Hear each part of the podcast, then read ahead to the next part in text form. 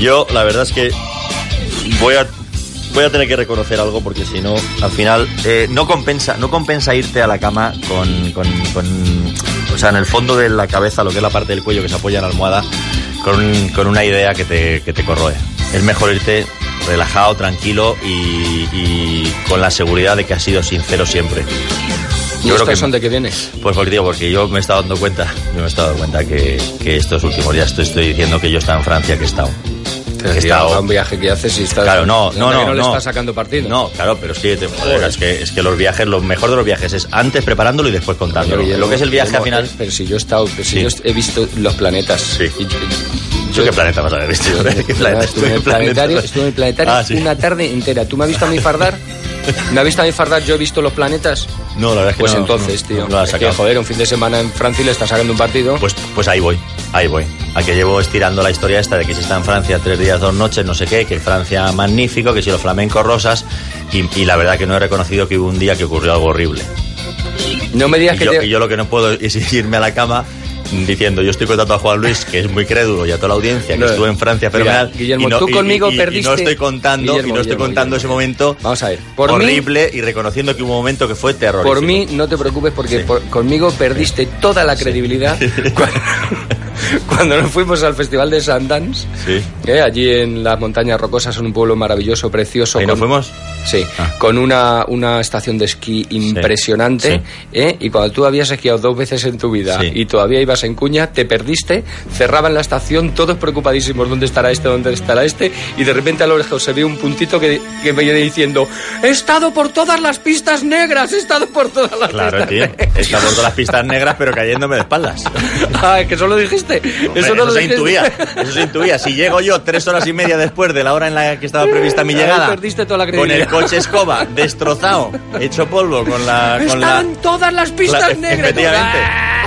No, no, es que, tú, es que tú por el viento no oíste la frase. He estado en todas las pistas negras, coma, Despeñado. varios insultos, Despeñado. coma, otros varios insultos, coma, y vosotros donde estabais, coma, otros insultos, mientras yo estaba perdido.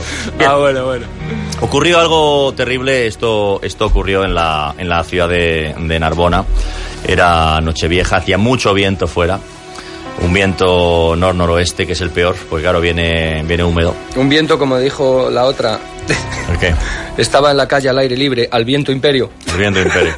Pues estaba yo, yo estaba, estaba dentro mientras el viento imperio golpeaba las, las contraventanas y celebrábamos una noche vieja muy amena, muy francesa, muy agradable, rodeada de amigos de la propia Francia, tomando ostras de set y de todas las cosas buenas, cuando de repente, sin que nadie se lo pudiera imaginar, Imaginar. se levanta un señor, invitado también, decente, francés y decente, un señor que hasta el momento no había tenido mancha ninguna en su currículum, que se había dedicado a su trabajo con afición y con cariño, se levanta y contra todo pronóstico y, sin que nadie lo sospechara, pronuncia la siguiente frase que produjo el terror. Bien, este año como novedad en la fiesta de Nochevieja me he permitido la libertad de coger un sombrero, meter en uno los nombres de todos los caballeros, en otro los nombres de todas las damas. Eh, a cada caballero le ha asignado un animal y a cada dama un animal. Y ahora tenemos que ir cogiendo todos del sombrero. Yo, ¿pero que esto qué es, por favor? El barco del amor. Eh, tenemos que coger todos de una bolita del sombrero. Y, a y cada uno tiene que representar el animal, el animal que le toque. De tal manera que los hombres tendrán que buscar a sus parejas por, por, Por el animal. Por el animal. O sea que al que le toca el gato, miau, miau. Y, y a, y a buscar por toda la fiesta. Entretenido. A, a la que hace miau, miau. Y a de continuación, una vez emparejados, cada uno tiene 10 minutos para preparar un número musical basado en esos gatos.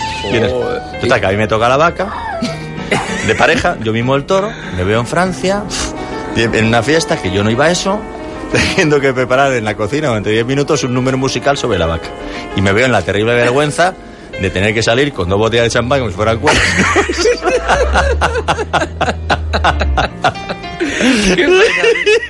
Qué pena. ante el resto Qué de la fiesta interpretar con mi pareja la vaca lechera. Qué Momentos pena. muy tristes, de- con dos botellas de champán francés en la cabeza, mientras la pareja a, a coro va haciendo mu. Tengo una vaca lechera, mu, mu. Qué fuerte. Y, y esto, claro, y luego, y luego, claro, tú lo cuentas, no, es que está en Francia, tal, y, y la gente va, se cree. Ay, pero esa es la pero estos detalles son la realidad que yo prefería ay, dejarlo ahora que no irme a casa y esta noche dormir mal por esta culpa. Ay, qué fuerte. Ay, bueno, eh, bueno, madre ya- mía, es que estoy pasó. viendo lo que nos acaban de traer unos, Pero si unas una amables tarta. oyentes, una tarta, un brazo de gitano, madre mía de mi vida. Por favor.